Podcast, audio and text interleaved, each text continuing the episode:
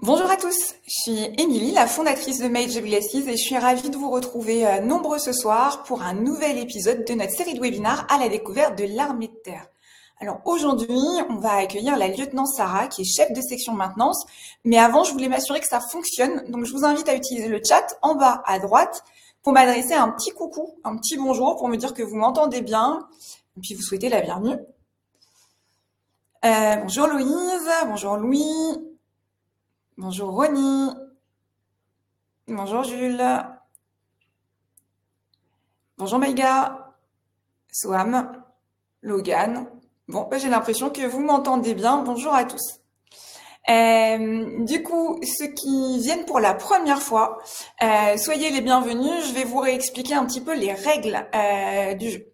Les règles du jeu, c'est que pendant les 30 premières minutes, c'est moi qui vais avoir la chance euh, de poser des questions à, à, Sarah pour euh, en apprendre un petit peu plus sur son parcours, pour ses missions au quotidien. Mais la bonne nouvelle, c'est que dans la deuxième partie du webinar, c'est vous qui allez prendre le relais et poser directement les questions qui vous intéressent. Les questions euh, que vous avez sur le parcours de Sarah, les questions que vous avez sur l'armée de terre, comment on, on rentre dans l'armée de terre, quels sont les rôles et les missions que vous pouvez avoir. Et donc là, bah, c'est très simple. Vous allez dans l'onglet questions et euh, vous me mettez votre question euh, en me précisant votre prénom, votre âge, euh, le type d'études que vous suivez et votre question, ce qui me permettra de donner un peu de contexte. comme ça, Sarah pourra y répondre au mieux. Un point important aussi, c'est que vous êtes sans doute trop nombreux et on aura trop de questions pour pouvoir les poser toutes. Donc, n'hésitez pas aussi à aller voter pour les questions qui vous intéressent. Ça, c'est hyper important. Donc, je compte sur vous euh, pour que euh, tout au long, pendant la première partie, vous regardiez aussi les questions qui sont posées et puis que vous alliez euh, voter pour ces différentes questions. Comme ça, moi, ça me donne une idée et je sais dans quel ordre poser les questions à Sarah. Est-ce que c'est clair pour vous tous? Bah, si ça vous va, je vous propose de faire venir Sarah avec moi sur scène pour en apprendre plus sur son parcours, elle qui est chef de section maintenance. Je ne sais pas si certains d'entre vous savent ce que ça veut dire, mais Sarah va tout nous expliquer. Allez, je lance l'invitation. Magie du direct, dans quelques instants, normalement, Sarah sera avec moi euh, et va vous partager son quotidien et ses missions Bonjour Sarah. Et bonjour. Tu vas bien? Ça va très bien, merci. Eh ben, on est ravis, euh, Sarah, de t'avoir avec nous euh, pour euh, en apprendre un petit peu plus sur toi, sur ton parcours, sur ce que fait un chef de section maintenance. Oui. et bah, donner peut-être envie aux nombreux jeunes qui sont avec nous d'en apprendre plus et, et de se projeter.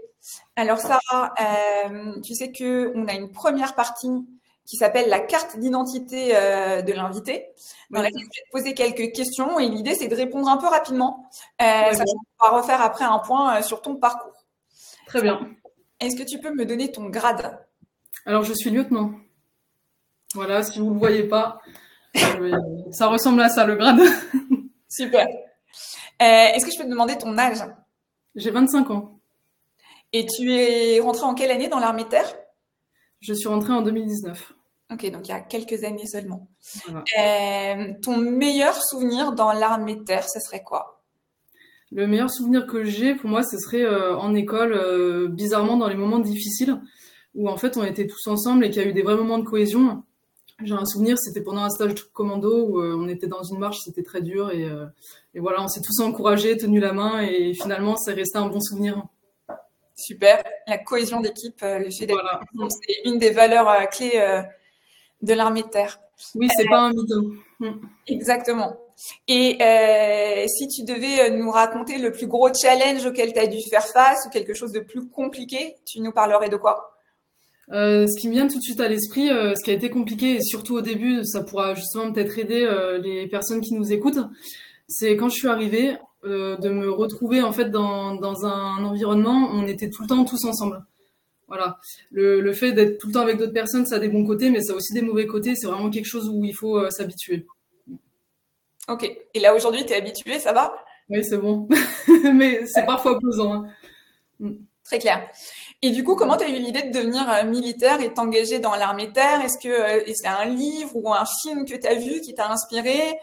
Est-ce que tu avais des parents militaires? Est-ce que tu peux nous expliquer un petit peu ton parcours par rapport à ça? Alors dans mon cas, mes parents sont pas du tout dans l'armée. voilà, j'avais aucun lien avec ça. Mais donc comme tu as dit, moi c'est plus un livre. C'était un livre de, photos, d'anciennes photos que j'avais chez moi. Et en les feuilletant, donc un livre de photos historiques, je suis tombée sur, euh, sur euh, l'image d'une femme euh, dans l'armée américaine. Je pense que c'était à peu près dans la période guerre du Vietnam.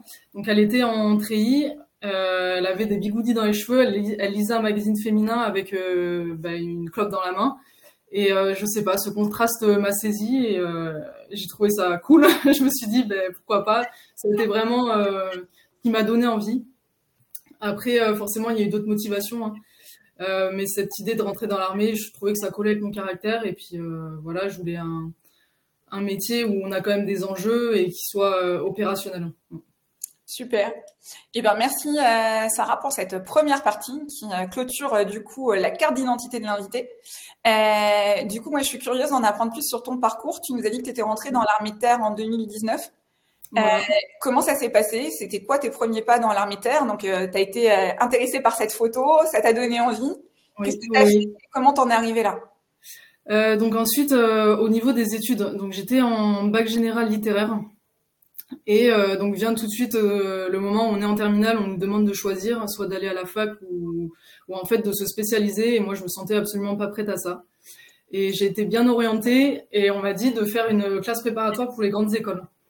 Donc j'ai fait Hippocagne et Cagne. Et euh, parce qu'en fait, le cursus reste général et on peut présenter euh, beaucoup de concours, dont Saint-Cyr. Et moi, j'y suis vraiment allée avec cette optique euh, d'aller à Saint-Cyr. Voilà, donc Saint-Cyr, c'est pour ceux peut-être qui savent pas trop, c'est l'école des officiers de recrutement direct, c'est-à-dire direct, en fait, on est recruté à bac plus 2. Et on effectue trois ans de scolarité là-bas.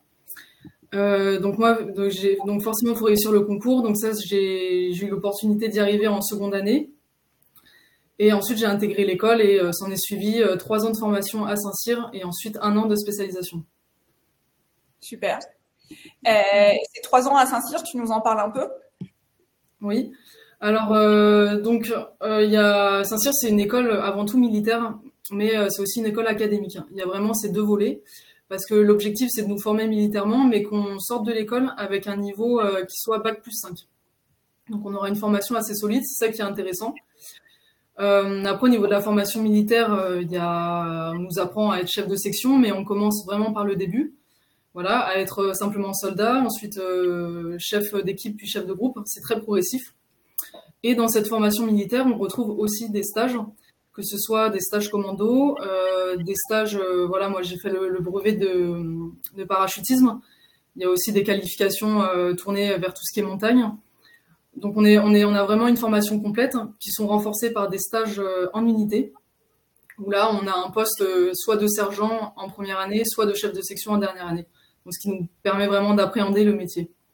Après, au niveau, au niveau plus scolaire, donc plus académique, on est à nouveau séparés en fonction de nos spécialités. Donc, il y a les littéraires qui choisiront la spécialité qui les intéresse et les scientifiques qui auront le choix entre, un autre cursus et d'autres matières. Mais euh, le but, c'est que à la fin des trois ans, euh, on a un mémoire à faire. Et ça, ça vient en fait valider, ça vient socler notre formation à Saint-Cyr. Et à l'issue de ces trois ans de formation, il y a euh, un choix à faire. Voilà. L'arme que, tu, que tu vas choisir.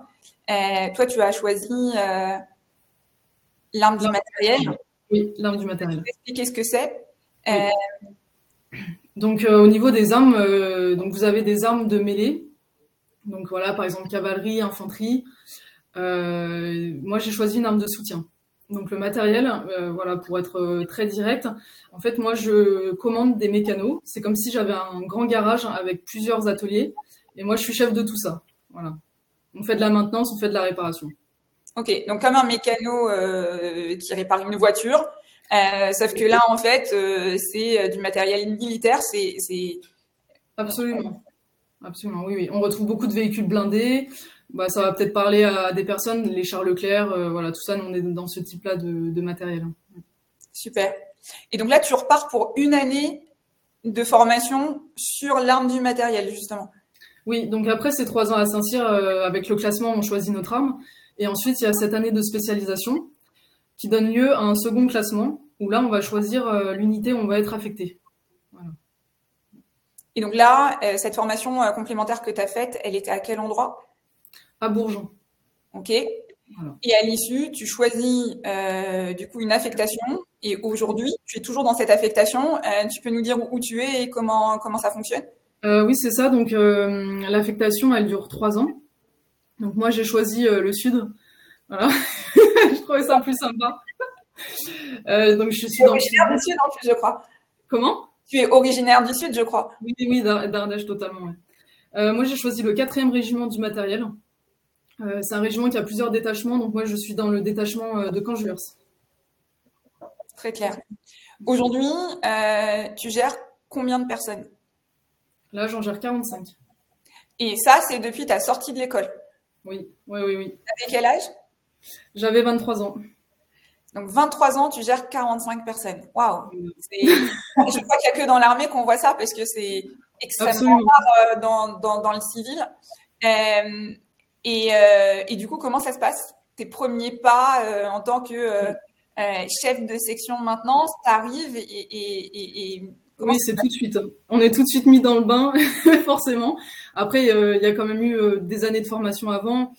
Donc ça va, on se sent pas démuni, on retrouve vite nos acquis, mais c'est vrai que ça arrive très vite, il faut, vite grandir, il faut vite pouvoir percuter voilà, ce qui arrive parce qu'on doit vite prendre la place euh, soit du, capitaine au-dessus et du coup être responsable de la compagnie et avoir tout de suite beaucoup plus de responsabilités. Donc, euh, ouais, ouais, ouais. C'est un vrai challenge. Par contre, tu n'es pas toute seule. Tu as des adjoints, tu as des chefs d'atelier, je crois. Est-ce que tu peux nous expliquer un petit peu comment ça se compose, euh, les 45 personnes qui sont dans ton. Donc, c'est très, très pyramidal. Donc, au-dessus, vous avez le chef de section, voilà, qui va être au-dessus. ensuite, j'ai un adjoint et après, euh, j'ai quatre ateliers. Donc, à la tête de chaque atelier, il y a pareil, il y a un chef d'atelier et un adjoint.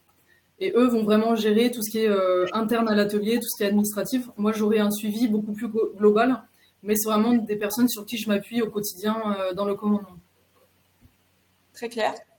Est-ce que tu peux nous, expliquer, tu as dit que tu avais quatre ateliers, comment sont répartis ces ateliers? C'est en fonction du type de, de véhicule que vous allez gérer, c'est ça? Oui, oui, à chaque fois, il y a des spécialités. Euh, donc, euh, par exemple, j'ai un atelier blindé euh, où dedans, c'est des personnes qui vont être formées à ça. Après, ce qui est bien, c'est que qu'on appelle mobilité terrestre, donc tout ce qui est réparation des, véhicules à roues, en tout cas, il y a quand même des, passerelles entre les différents ateliers. C'est-à-dire, un, mécano va rester un mécano, on va pouvoir lui faire toucher à plusieurs véhicules. Je ne sais pas si c'était clair. Oui, pour moi, ça l'est. Euh, après, ce qui pourrait peut-être être intéressant aussi, c'est euh, que tu nous aides à, nous projeter un peu dans ce que tu vis au quotidien. Donc, c'est quoi une journée euh, de chef de section maintenance, par exemple? Voilà. Donc, la journée, elle commence toujours voilà, avec du sport. Donc, on aura ça. moi, je suis responsable, en fait, du, bah, de, la, de la forme physique de mes hommes. Donc, ça, j'y porte une attention particulière.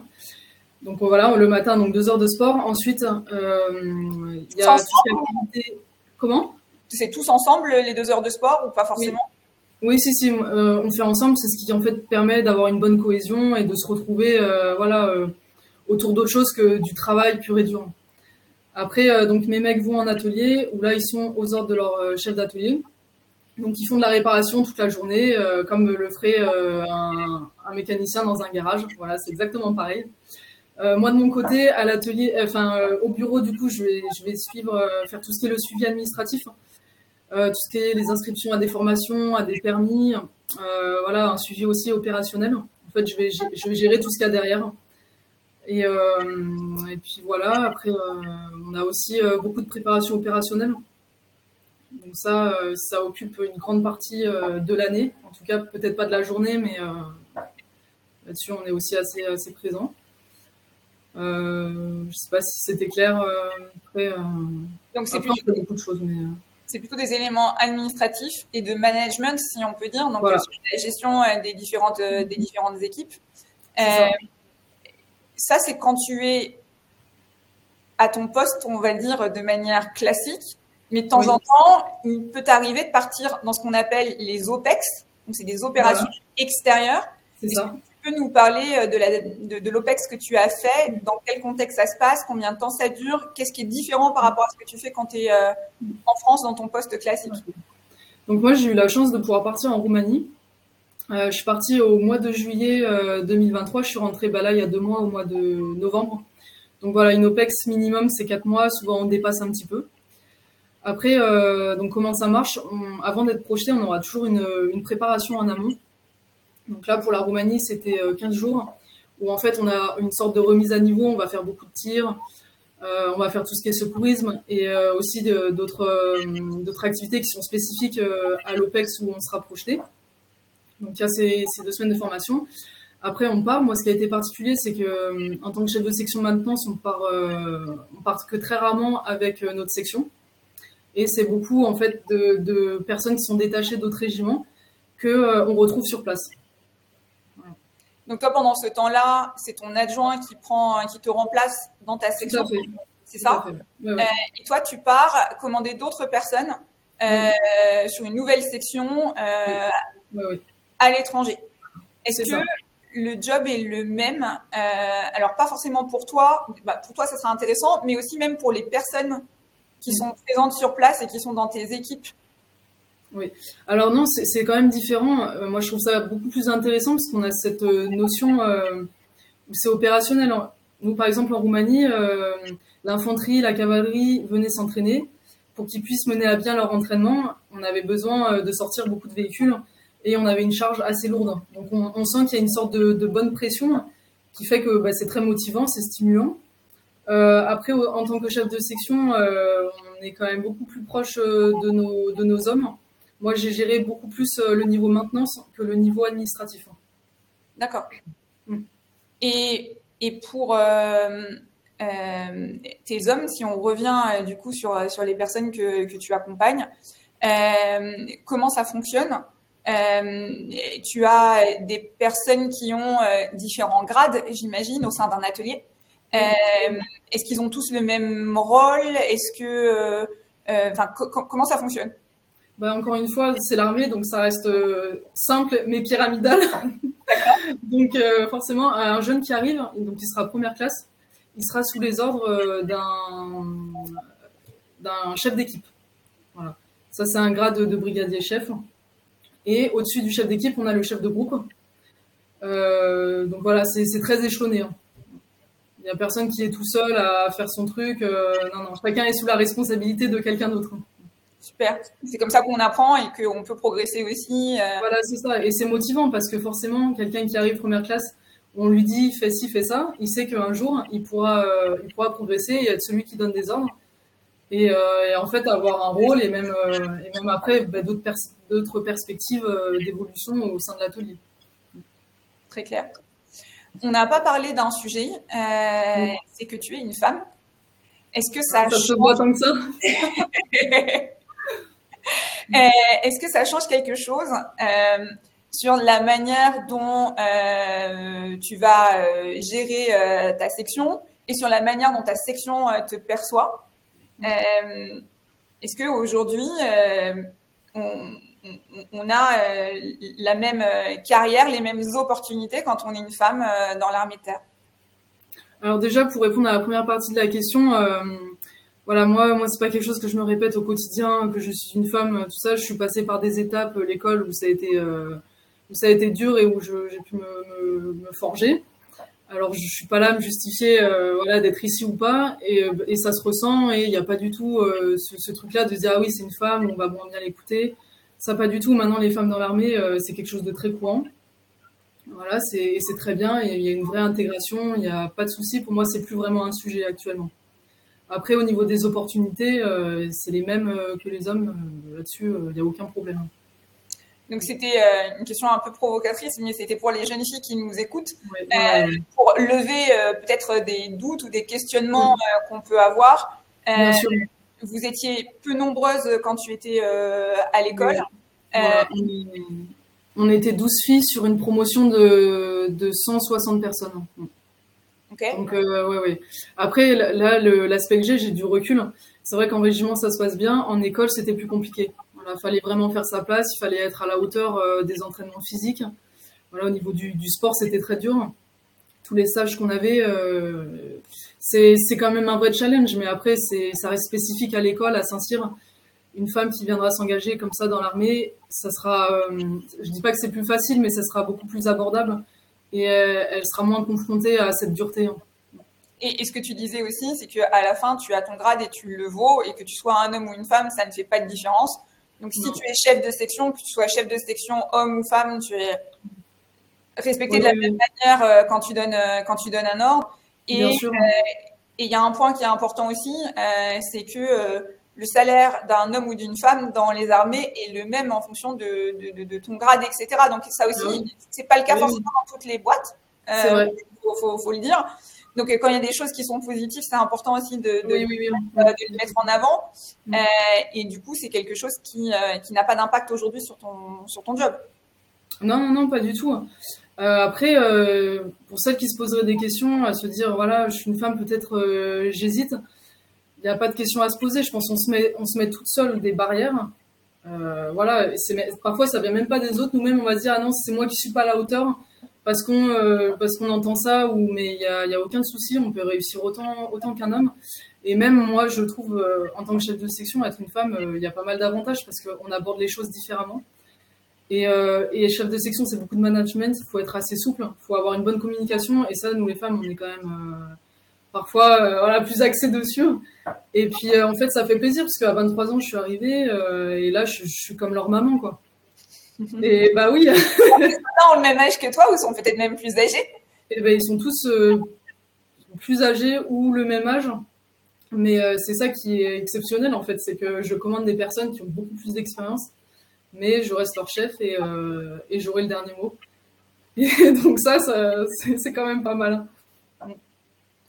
Euh, tu euh, as déjà fait une opération Sentinelle. Alors, c'est peut-être un mot qu'on connaît. Est-ce que tu peux nous réexpliquer ce que c'est Sentinelle et nous expliquer comment ça se passe? Oui. Alors, une opération Sentinelle, c'est ce qu'on appelle une opération euh, donc, interne, donc ce qu'on fait en France. ça dure deux mois. Donc, ça, c'est la même chose que pour une opération extérieure. On a une phase de préparation qui dure 15 jours dans ces cas-là. Voilà, on revoit pas mal, pas mal de techniques euh, voilà, spécifiquement militaires. Et ensuite, on est, on est projeté euh, bah, dans, les villes euh, voilà, qui, ont, comment dire, qui ont un aspect sécuritaire, où, qu'on doit renforcer la sécurité. Moi, dans mon cas, c'était à Rouen. Et en fait, on va patrouiller la journée en ville, dans les centres, dans les périphéries, tout ça. D'accord. Et euh, donc normalement, euh, si vous êtes dans une grande ville, dans les gares, etc., on a déjà vu des personnes qui sont dans le cadre de l'opération Sentinelle. Là, euh, tu, tu, te prépares pour euh, une autre opération Sentinelle dans le cadre des Jeux Olympiques voilà. qui arrivent, où tu vas, tu, tu vas participer. là, tu, tu, tu, tu joues un rôle de chef de section aussi. Comment ça se passe? Oui, oui, oui. En fait, c'est toujours pareil le, travail n'est pas le même que quand on est au bureau ou en OPEX, mais nous, on va être là pour euh, organiser.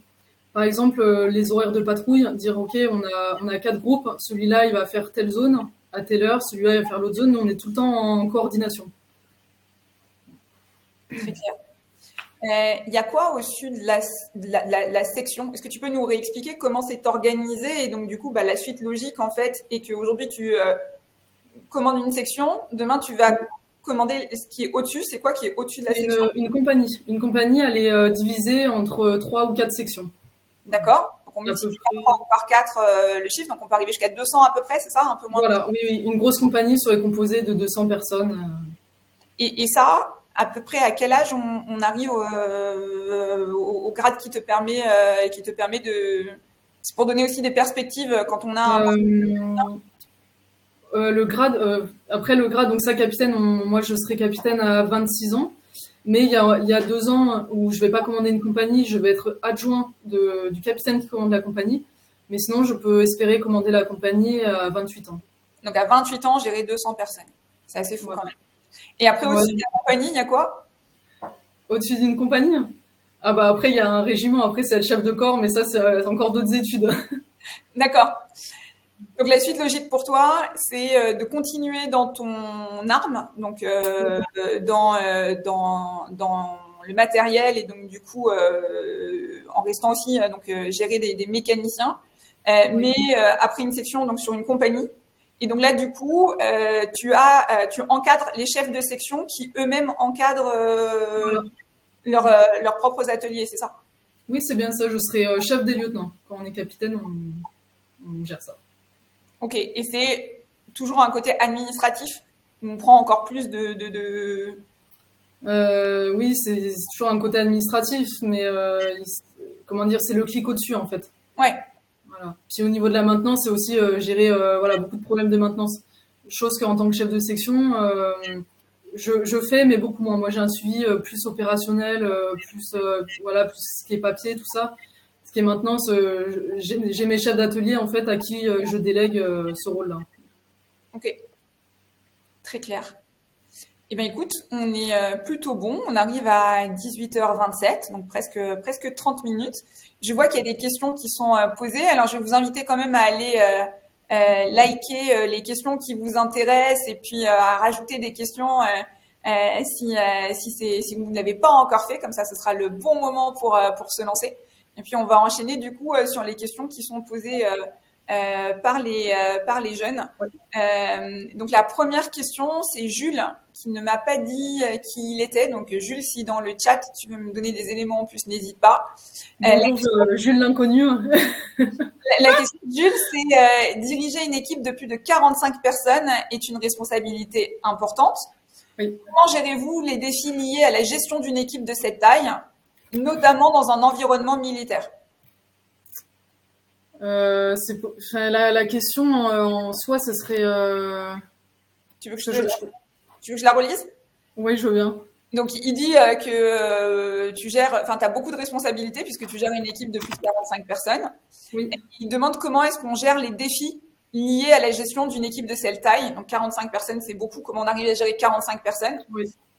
Et notamment, est-ce que le fait d'être dans un environnement militaire, ça rajoute quelque chose au fait qu'il y ait 45 personnes dans ton équipe? Bah déjà, je vais rebondir sur, euh, sur la première partie de la question. Effectivement, c'est une énorme responsabilité. Euh, et surtout dans un milieu militaire, parce qu'il y a des situations qu'on trouverait jamais dans le civil. Par exemple, euh, organiser un tir. Voilà, quand on fait des tirs, on tire à balles réelles. S'il se passe quelque chose sur un pas de tir, je suis la première responsable. Voilà. Je suis responsable de, la sécurité. Pareil dans un atelier, je suis responsable de voir si ben, mon personnel met bien euh, les gants pour travailler, a bien le casque. Là-dessus, euh, c'est sûr qu'il faut être, euh, faut être très, très vigilant. Après, comment on fait pour gérer 45 personnes C'est sûr que je ne vais pas pouvoir gérer ça toute seule. Moi, je délègue beaucoup. Commander, c'est déléguer. Voilà, j'ai un adjoint, j'ai des chefs d'atelier à qui je donne des ordres. Et eux sont les garants ensuite du bon fonctionnement de leur atelier et, et que tout soit respecté. Voilà, mais je en fait, je, suis entourée. Je ne suis pas toute seule. Hein. Alors, Jules nous dit qu'il est euh, en école de management euh, à Paris en deuxième année. Et donc, du coup, c'est pour ça qu'il s'intéresse aux questions euh, qui sont, qui sont liées, qui sont liées à ça. Ensuite, on a une question de Logan qui, lui non plus, ne s'est pas présenté. Et il nous dit qu'il souhaite devenir militaire au sein du deuxième régiment du matériel. Oui. Il a passé des tests à Rennes et qu'il a reçu ses résultats, mais il n'a pas reçu son retour d'enquête depuis deux mois. Il s'inquiète un peu, il demande si c'est normal, combien de temps ça peut prendre. Euh, est-ce que tu as une idée ou pas? J'en ai aucune idée, tout simplement parce que je ne gère pas l'aspect euh, CIRFA. Alors euh, voilà, je pense que le mieux c'est d'aller les contacter directement. Ouais, donc Logan, ce qu'on va faire, c'est qu'on va poser cette question aux équipes de recrutement de l'armée de terre et on te fera une réponse demain sur euh, mon compte LinkedIn quand je posterai euh, le, replay, etc. Euh, je te donnerai les infos pour savoir combien de temps potentiellement le retour d'enquête le retour d'enquête peut prendre. Voilà.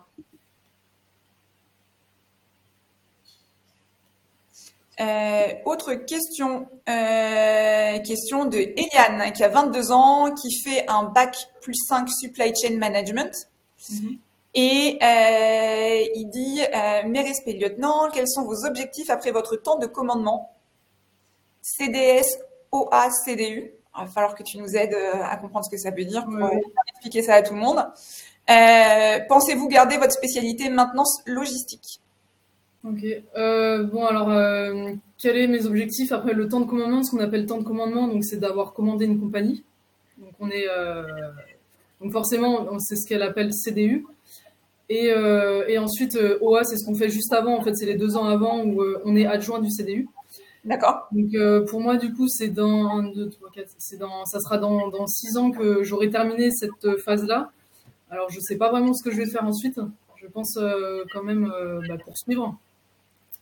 Pourquoi pas faire, faire d'autres concours au sein de l'armée pour pouvoir évoluer. Après, euh, au sein, au sein du, de la logistique, euh, oui, je compte y rester, hein, parce que c'est quelque chose qui est euh, très intéressant et où il y a plein de missions, c'est très divers et c'est ce qui m'intéresse. Moi, j'ai une question. On voit que Eliane, par exemple, fait un bac plus 5 supply chain management. Donc, en fait, oui. n'a pas le même parcours que toi, pas fait les classes prépa plus Saint-Cyr. Par contre, on peut quand même rentrer dans l'armée de terre en tant qu'officier sous contrat.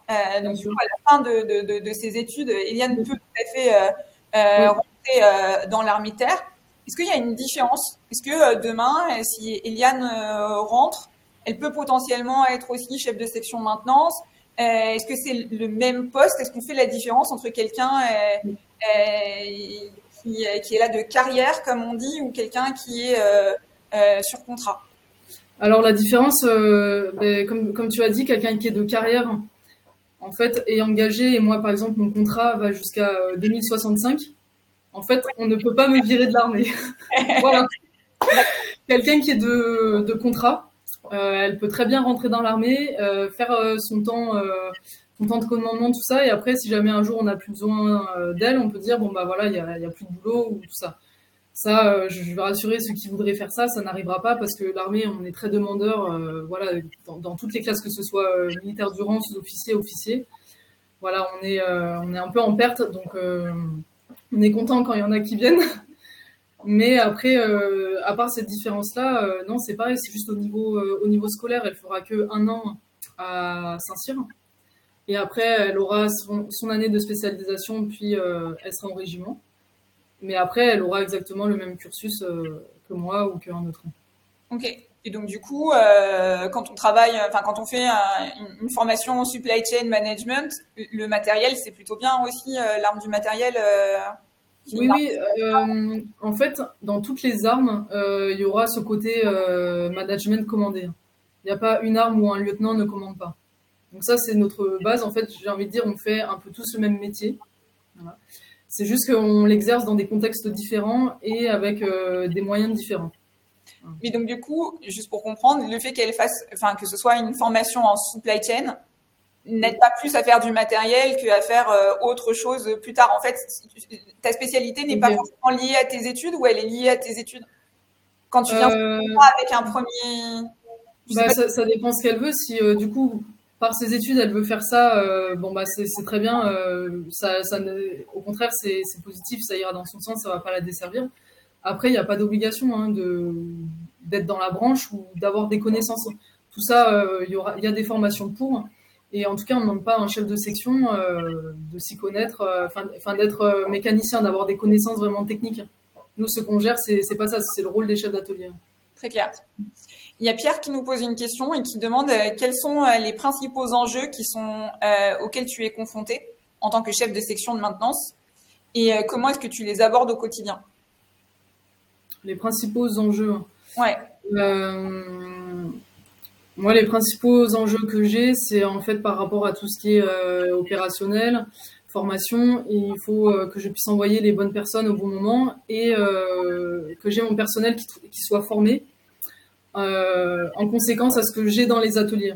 Par exemple, nous, on a des nouveaux véhicules. On n'a pas encore de personnes, on n'a pas encore assez de personnes qui sont formées. Et moi, il faut que je puisse les envoyer au bon moment dans les formations pour pas me retrouver en fait avec un déficit de mécaniciens. Ça, c'est un premier exemple. Après, euh, voilà, il y a tout ce qui est inscription aux formations, les permis aussi, ça c'est très important. Après, au niveau des enjeux, euh, je ne sais pas par enjeu ce qu'il entend vraiment. S'il peut peut-être spécifier sa question. Euh. Je pense qu'il veut dire les principaux points qui sont importants dans tes missions et, les sujets dont tu dois t'assurer en fait d'avoir les bons les bons retours. D'accord. Mais c'est un peu ce que tu as. tu- Oui, si j'ai répondu, euh, faut qu'il. Ouais, répondu à ta question. si, euh, si, si- s'il te faut des précisions dans le chat.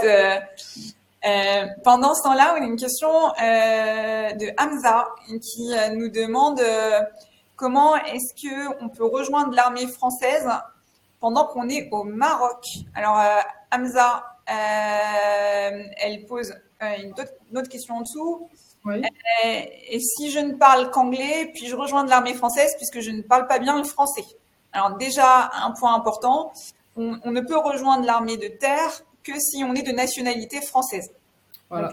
Ça, si c'est pas le cas, euh, la bonne pratique, euh, c'est la Légion étrangère, qui est un moyen euh, de rejoindre les armées euh, françaises quand on n'a pas la nationalité, quand on n'a pas la nationalité française.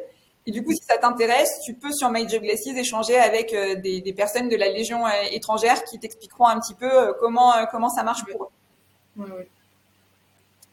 Euh, je désolée, hein, je me suis euh, permis de, de, de répondre. Euh, on a Loïc euh, qui nous dit qu'il est étudiant à Chambéry dans une école de commerce.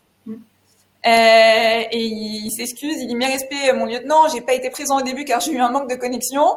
Et, et du coup, sa question, c'est quel est votre parcours scolaire pour en arriver là où vous en êtes aujourd'hui? Si tu peux reprendre rapidement pour, pour expliquer ton parcours. Oui, bah il y a pas de souci. Moi, j'ai fait un, bac littéraire. Euh, après la terminale, j'ai intégré euh, une classe préparatoire pour les grandes écoles, ce qu'on appelle Hippocagne et, euh, et Cagne. Et à l'issue, j'ai pu du coup présenter le concours de Saint-Cyr que j'ai réussi. Et après, j'ai fait les trois ans de formation à Saint-Cyr, plus un an de spécialisation à Bourgeon. Super. Euh, et du coup, peut-être juste dire depuis combien de temps euh, tu as ton poste et, et combien de personnes tu gérais en sortie d'école? Oui. À 23 ans, je crois. 25. Ouais, je suis, mais je suis arrivée à 23 ans du coup.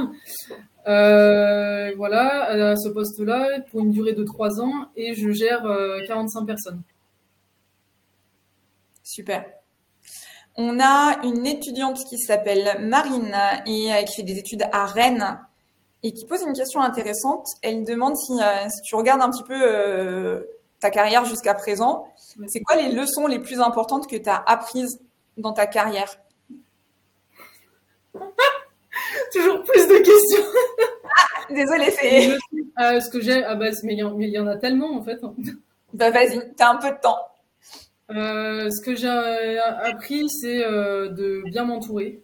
Voilà, c'est en choisissant les bonnes personnes qui sont autour de vous que vous allez pouvoir avancer. C'est euh, surtout d'écouter euh, les, plus anciens, ceux qui ont l'expérience. Voilà, on ne peut pas arriver comme ça euh, sans connaître et vouloir tout révolutionner. Non, il faut vraiment être à l'écoute des, plus âgés. Je dis pas qu'ils sont vieux dans l'armée, mais voilà, quand je dis âgé, c'est en grade. hein. Là-dessus, qu'est-ce que j'ai appris d'autre J'ai appris que la souffrance pouvait être source de plaisir. Voilà. Ça, ça révolutionne un peu l'état d'esprit quand on arrive à l'armée. C'est un truc, en fait, on... il, y a, il y a des choses qui, sont très banales. Par exemple, il fait froid, il pleut. Euh, ça devient quelque chose d'agréable parce qu'on est tous ensemble, on est tous dans la même galère. Et euh, en fait, ça m'a rendu euh, très positif dans la vie. Vraiment. hein. Vraiment. Qu'est-ce que j'ai appris d'autre comme leçon? Qu'il faut aussi se faire confiance. hein. Voilà, s'écouter. Mm. Que faut, faut peut-être pas trop en vouloir, mais qu'il y a un moment où euh, où faut admettre qu'on a fait les études pour arriver à ce poste. Et euh, là-dessus, ça nous donne quand même de la légitimité et euh, il faut pas se dévaloriser en fait. faut savoir ce qu'on vaut et je crois que j'ai à peu près fait le tour. hein. Non, mais c'est pas mal, c'est pas mal. Ouais. Et j'ai des questions qui me sont posées sur le chat aussi, parce qu'apparemment, certains ont des problèmes avec euh, l'onglet euh, questions. Euh, donc, euh, Jeanne, qui a 21 ans, licence éco-gestion, parcours communication, Oui. euh, qui nous dit, je souhaiterais m'engager dans l'armée de terre en tant qu'officier spécialiste communication Mm. pour garder un pied dans la communication dans le civil et avoir un pied dans l'armée tout en gardant une branche dans mon domaine d'études. Avez-vous déjà eu des expériences avec des officiers euh, communication? Et si oui, comment ça se passe? Oui, oui, ce qu'on appelle Ofcom. voilà, c'est ça, il y en a, il y en a partout dans tous les régiments et surtout sur les théâtres en OPEX. On est souvent en relation avec eux parce que à l'armée, on aime bien faire des photos, faire des articles, tout ça, et ces personnes sont vraiment faites pour ça. Après, euh, au niveau de la formation, euh, je ne veux pas trop m'avancer, mais pour moi, il y, a juste, euh, il y a juste six mois qui sont faits en école. Et après, il y a une spécialisation, puis c'est directement une projection en régiment. Comment ça se passe avec les, les, autres personnes avec qui tu étais en école? Est-ce que vous avez des occasions de vous retrouver à certains moments? Parce que vous, avez tous, vous êtes tous à peu près chef de section quelque chose. Euh, est-ce que vous vous retrouvez et vous partagez vos expériences, vous vous entraidez aussi, peut-être sur des, sujets compliqués de management que vous avez à gérer euh, que oui, oui. on garde un lien très fort en fait, euh, voilà, que ce soit avec des personnes de l'école ou alors avec des personnes où on est dans la quand on est dans la phase de spécialisation, parce que les personnes sont différentes. Une fois qu'on choisit l'arme, forcément, on bifurque avec d'autres gens. Mais on est, on est souvent en contact parce qu'en fait, on, on, rencontre tous les mêmes problèmes les mêmes missions, tout ça. Donc on s'échange, euh, on, le savoir entre guillemets. Et après, en, opération, on retombe tout le temps sur des personnes qu'on connaît. Hein. C'est, très petit comme monde, donc euh, oui, ça qui est bien quoi. Alors on a un petit message d'Hugo qui nous dit la formation dure trois mois à l'EMAC et tu pars directement dans ton affectation pour faire le métier euh, d'officier communication. Oui, voilà, c'est trois mois. Voilà, et on a Marine qui nous donne le nom d'une personne qui est étudiante à Brest. Je ne sais pas, j'ai peut-être raté quelque chose dans euh, euh, dans les échanges. On a une question euh, de Mohamed qui nous dit est-ce que les questions, les, candidats qui ont plus de 35 ans sont éligibles ou pas? Je suis en reconversion professionnelle après avoir déjà une première expérience. 35 ans, si je dis pas de bêtises, c'est trop tard pour rejoindre l'armée de terre. Euh, mais par contre, on peut être euh, dans la réserve. Euh, oui, oui, totalement. Dans la réserve, oui, c'est possible. Tu expliques un peu ce qu'est la réserve pour que Mohamed comprenne? Je le fais si tu préfères. Oui, peut-être que tu auras plus les mots. Après, je suis pas spécialiste du domaine. Mais donc, en fait, quand on dans, dans, dans l'armée terre, on va avoir à la fois des personnes qui sont d'actives. Mm-hmm. Donc, ces personnes, c'est des personnes, c'est le métier d'être militaire et qui vont euh, être euh, engagés à plein temps, on va dire, dans, leur mission. C'est leur job principal. Ils sont d'actifs et ils sont là pour un moment. Euh, mais il y a aussi des réservistes. En fait, on a besoin de réservistes pour venir renforcer les armées. Et donc, du coup, quand on est réserviste, on va donner un certain nombre de jours, en plus, soit d'un métier qu'on a à côté, soit d'études qu'on peut faire, puisqu'on peut tout à fait être aussi dans la réserve en parallèle de ces études. Euh, et du coup, en fait, on va avoir une affectation. Euh, on va pouvoir euh, avoir des, des, des, des, missions très différentes, mais sur un temps court, un certain nombre de jours dans l'année où on est affecté auprès d'une section ou voilà pour venir renforcer pendant pendant ce temps-là. et donc du coup, bah, vous êtes militaire les quelques jours de réserve que vous faites, vous êtes réserviste militaire pendant ce temps-là, et puis le reste du temps, bah, vous avez votre métier ou vous avez euh, euh, vos cours. Euh, et donc du coup, il y a un gros besoin de, de réservistes. Donc je sais que l'armée terre est intéressée aussi par ça. Donc si ça vous intéresse et que vous avez passé, je crois que c'est 32 ans la limite euh, pour rentrer euh, dans l'armée de terre active, vous avez tout à fait euh, la possibilité de pouvoir aller plus loin. On a euh, donc Céline qui est étudiante à Brest et qui nous dit en tant que jeune chef, quel conseil donneriez-vous pour gérer autant d'hommes et de femmes dans sa section? Et euh, comment on montre qu'on souhaite devenir chef? Alors moi j'ai un peu l'impression, euh, je vais t'essayer de répondre, hein, mais qu'en fait on est chef par rapport à des études qu'on fait ou par rapport à un recrutement qu'on fait aussi. C'est pas simplement on peut le devenir, quoique je crois qu'on peut passer de sous-officier à officier. Oui.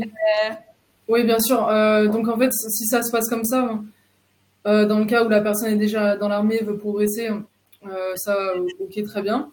C'est ouvert et il y a beaucoup de passerelles. Après, comment on fait euh, Oui, c'est lié à des études. Après, voilà, je ne vais pas vous cacher que en fait, on, arrive dans, dans une école voilà, pour devenir chef. On ne connaît pas forcément la vie ni l'armée. Et parfois, avoir ce grade, ça peut être difficile, ça peut être une trop lourde responsabilité. Parce qu'en fait, on est projeté dans quelque chose qu'on n'avait pas forcément mesuré. Euh, après, il y, avait une autre question dans la question, il me semble. Je te redis ça.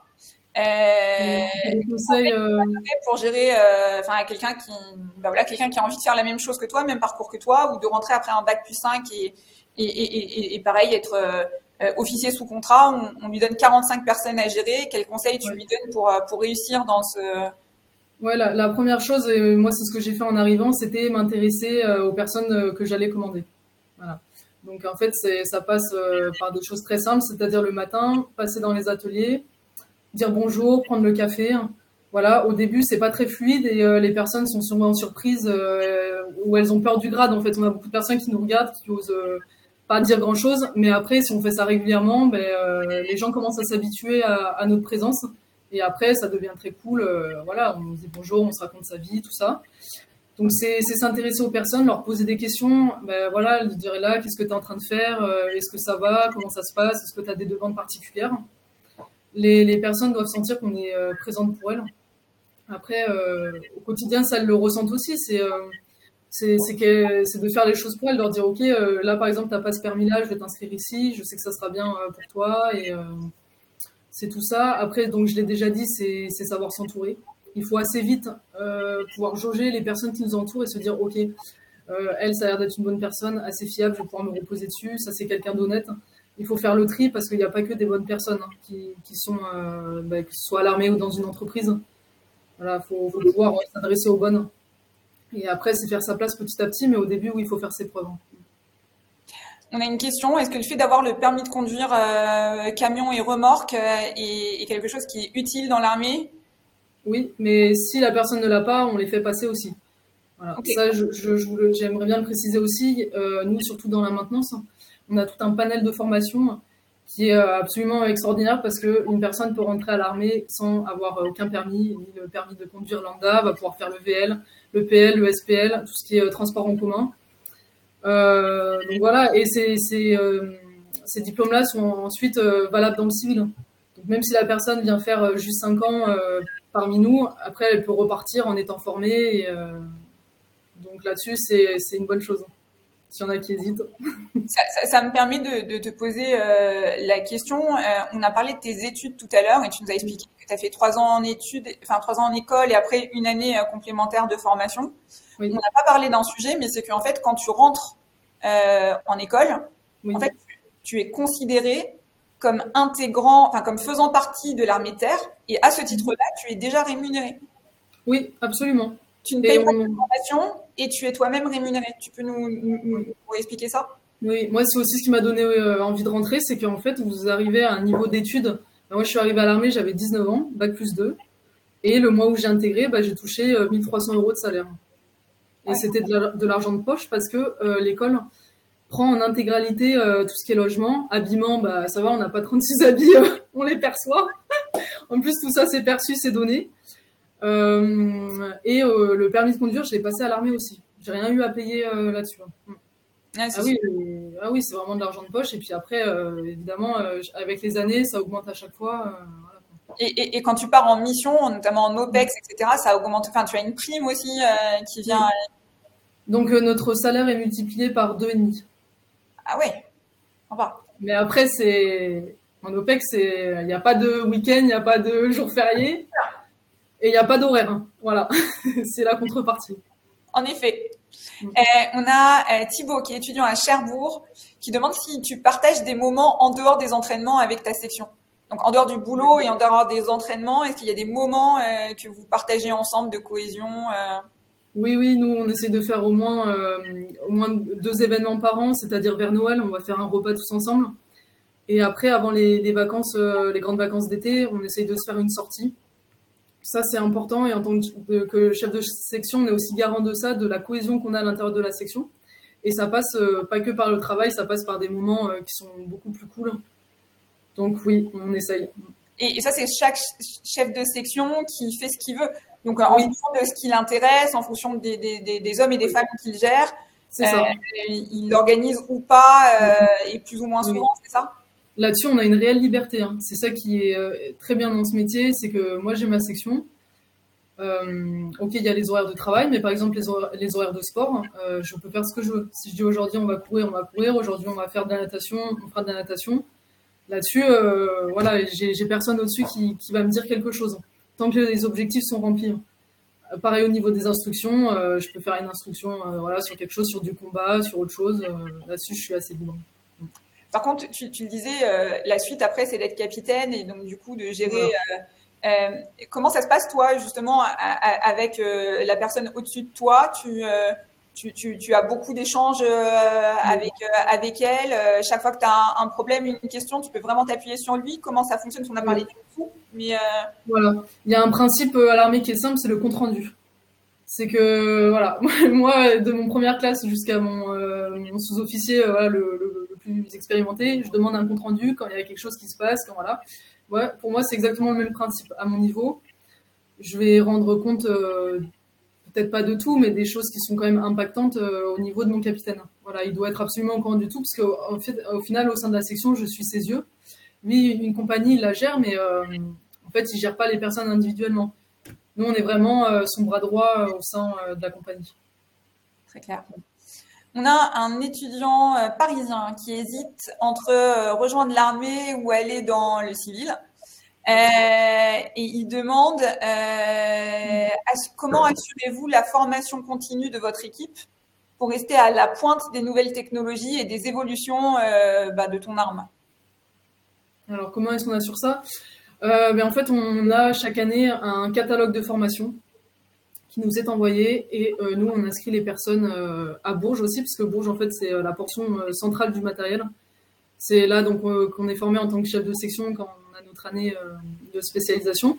Mais c'est aussi là que vont se former tous les mécaniciens. Et donc, eux, ils sont à la pointe et euh, ils délivrent la bonne parole, euh, entre guillemets. Mais c'est beaucoup de formation. On a, et, c'est ça qui est intéressant aussi, c'est comme ça qu'on progresse dans l'armée. C'est-à-dire que l'armée forme à tout moment et, à chaque fois que tu avances. Tout à l'heure, je te dis c'est quoi la suite? Tu me dis oh, là, il y aura beaucoup de formation encore avant d'y arriver. Donc, il y a des moments importants où la formation est faite. Et puis même pour un, officier, à un moment donné, il y a aussi la possibilité après d'aller dans l'école de guerre, etc. Donc euh, des, formations, tu vas potentiellement en avoir encore. Je vais en bouffer toute ma vie.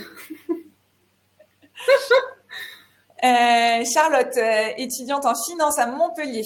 Elle a bien aimé ce qu'on a dit sur la réserve. et donc, du coup, elle demande s'il y a la possibilité d'être réserviste dans différents corps de l'armée si on a des exemples de missions qui sont confiées à des réservistes et si les entreprises sont obligées d'accepter de laisser partir un employé quelques jours quand il est réserviste. Alors, je peux répondre. Après, il faudra que tu me dises si c'est vrai ou pas. Mais euh, déjà, oui, dans n'importe quel corps de l'armée, on peut être réserviste. Voilà. Euh, après, au niveau des missions, moi, par exemple, je suis partie à Sentinelle avec euh, quelques réservistes. Donc voilà, tout ce qui est les opérations intérieures, ça, ils peuvent le faire.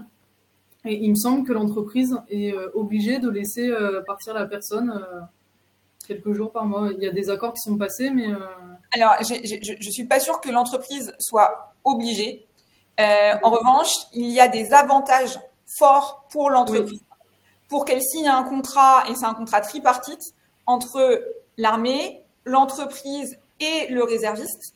Et donc, du coup, dans ce cadre-là, en échange de contrepartie que reçoit l'entreprise, etc., etc., euh, bah, on se met d'accord sur un certain nombre de jours de réserve. Et les jours en question, qui sont les jours de réserve que vous aurez, l'entreprise est obligée, si elle a été d'accord au départ et qu'elle a signé ce contrat tripartite, de vous les donner. Euh, après, les choses sont bien faites et euh, les armées ont besoin de réservistes. Donc, en ce moment, euh, notamment, il y a beaucoup de choses qui sont faites sur le sujet. Euh, et euh, les choses sont faites de manière à ce que ce soit intéressant pour l'entreprise et que l'entreprise ait tout intérêt aussi à faciliter, à faciliter ça. Donc, Charlotte, je ne sais pas si tu es dans une grande entreprise. Si c'est le cas, elle a peut-être déjà signé un, contrat de partenariat dans ce cadre-là avec, avec les armées. Donc, n'hésite pas à te rapprocher aussi de, de, ton équipe RH. Et puis, n'hésite pas aussi à aller en CIRFA. Euh, pour te renseigner et, et, pour savoir ce qui est possible. Donc, euh, le CIRFA, c'est euh, le Centre d'information et de recrutement des forces armées. Il y en a un peu partout sur le territoire. Et donc, l'idée aussi, c'est de pouvoir aller échanger avec eux. Autre chose, Charlotte, euh, si tu vas sur Major Glaces, il y a des ambassadeurs de l'armée de terre. Et parmi ces ambassadeurs de l'armée de terre, il y a des réservistes. Donc pareil, n'hésite pas à aller leur poser des questions, à comprendre bien quelles sont leurs missions et qui te disent aussi comment ils ont fait pour devenir réservistes et comment ça s'est passé dans les échanges avec leur entreprise. S'ils sont dans, des entreprises, tu as les deux, tu as des réservistes qui sont encore en école et tu as des réservistes qui ont un job à côté et qui pourront t'expliquer comment, comment ça s'est passé.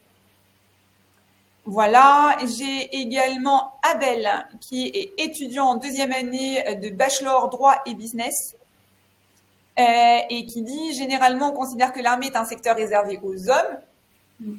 Non. Euh, est-ce que parfois les gens ont peur de vous approcher parce que vous êtes une femme dans l'armée? Quel drôle de question. Euh, quand ils connaissent, non. Après, en toute honnêteté, les personnes vont avoir plus de tact ou plus de pas forcément de réticence, mais après, c'est des préjugés à se dire, ok, bon, c'est une femme, euh, voilà. mais, euh, enfin, c'est peut-être pas forcément une peur. Euh, après, je, je sais pas si vraiment le sens de la question. Enfin, moi, moi, comment je le comprends. Enfin, je vais pas avoir en fait un, relationnel qui va être plus compliqué avec des hommes parce que je suis une femme. Ça, il peut, il peut y avoir cette distance, mais il faut la casser tout de suite et voilà, les gens euh, se, rendent vite compte à qui ils ont affaire et, euh, puis ça, passe au-delà d'une apparence ou d'un sexe euh, ou tout ça. Hein. Mais oui, je, comprends que ça suscite des craintes et, des appréhensions, mais quand on est dans le truc, non, il faut, faut pas y réfléchir à ça. Dernière question, parce qu'on arrive proche de la fin. Une question de Florian, qui est étudiant à Paris et qui dit Est-ce que tu peux expliquer ce que c'est être sentinelle pour les JO Puisqu'il avait vu ça dans la description de ton profil, on en a parlé tout à l'heure. Donc, c'est assurer la sécurité des Jeux Olympiques, c'est ça?